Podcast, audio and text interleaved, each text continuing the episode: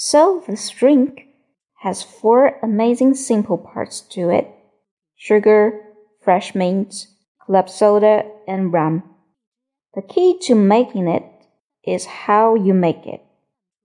So, first, what we're gonna do is we are gonna take a nice highball glass.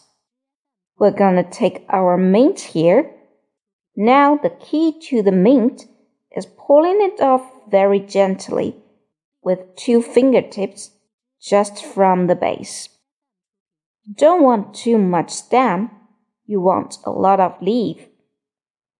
Next, we're gonna use a little bit of sugar.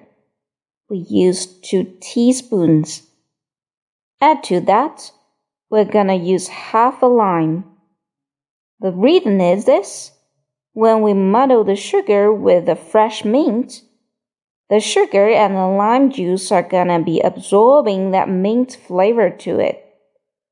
When we add the rum, all that flavors are gonna come into the drink naturally. Now what we are gonna do is we are gonna top it with our club soda. Beautifully topped up. Now, of course, for proper decoration, we are gonna use a beautiful little sprig of mint. The perfect mojito.